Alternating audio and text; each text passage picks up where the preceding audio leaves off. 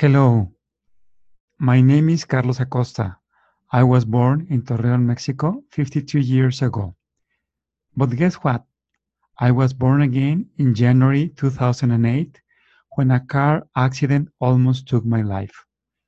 And thank God I barely survived. I was given a second chance in life. Doctors told me it was nothing short of a miracle. So believe me, I am really thankful with life. I studied computer systems engineer and then specialized in Apple computers and products. It's been almost 30 years since I started these services and consulting.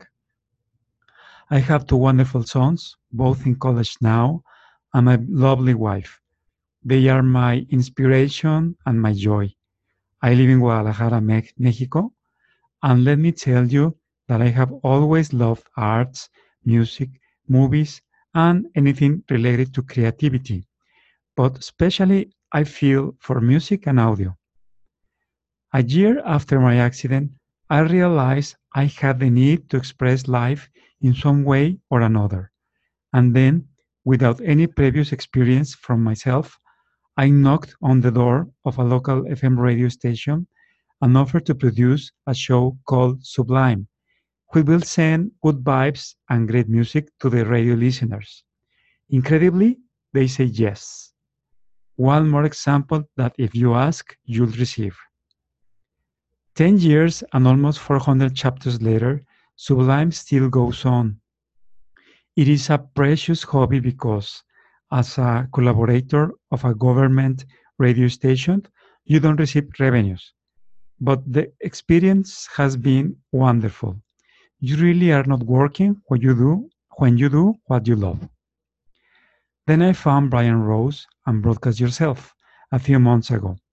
For me, this was the next logical step. And here I am, just like you, dear friends, expecting to climb the mountain. My podcast name will be One Day Less. Why? Simple. Today, this night at 12 a.m., the day will end. And it's irreplaceable, unique, and surely gone forever. We are, we are one less day in our lives. Did we use it to be did we use it to be better, happier, wiser, to love and be loved, to learn something new, to whatever, but for God's sake, to make it count Remember carpe carpe diem? Carpe carpe diem. Like Robin Williams used to say. So this is my mission.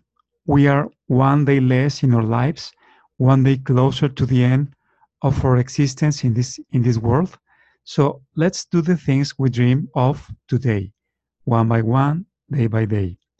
One day less is about learning something new, propositive, blissful, and helpful to achieve a better life.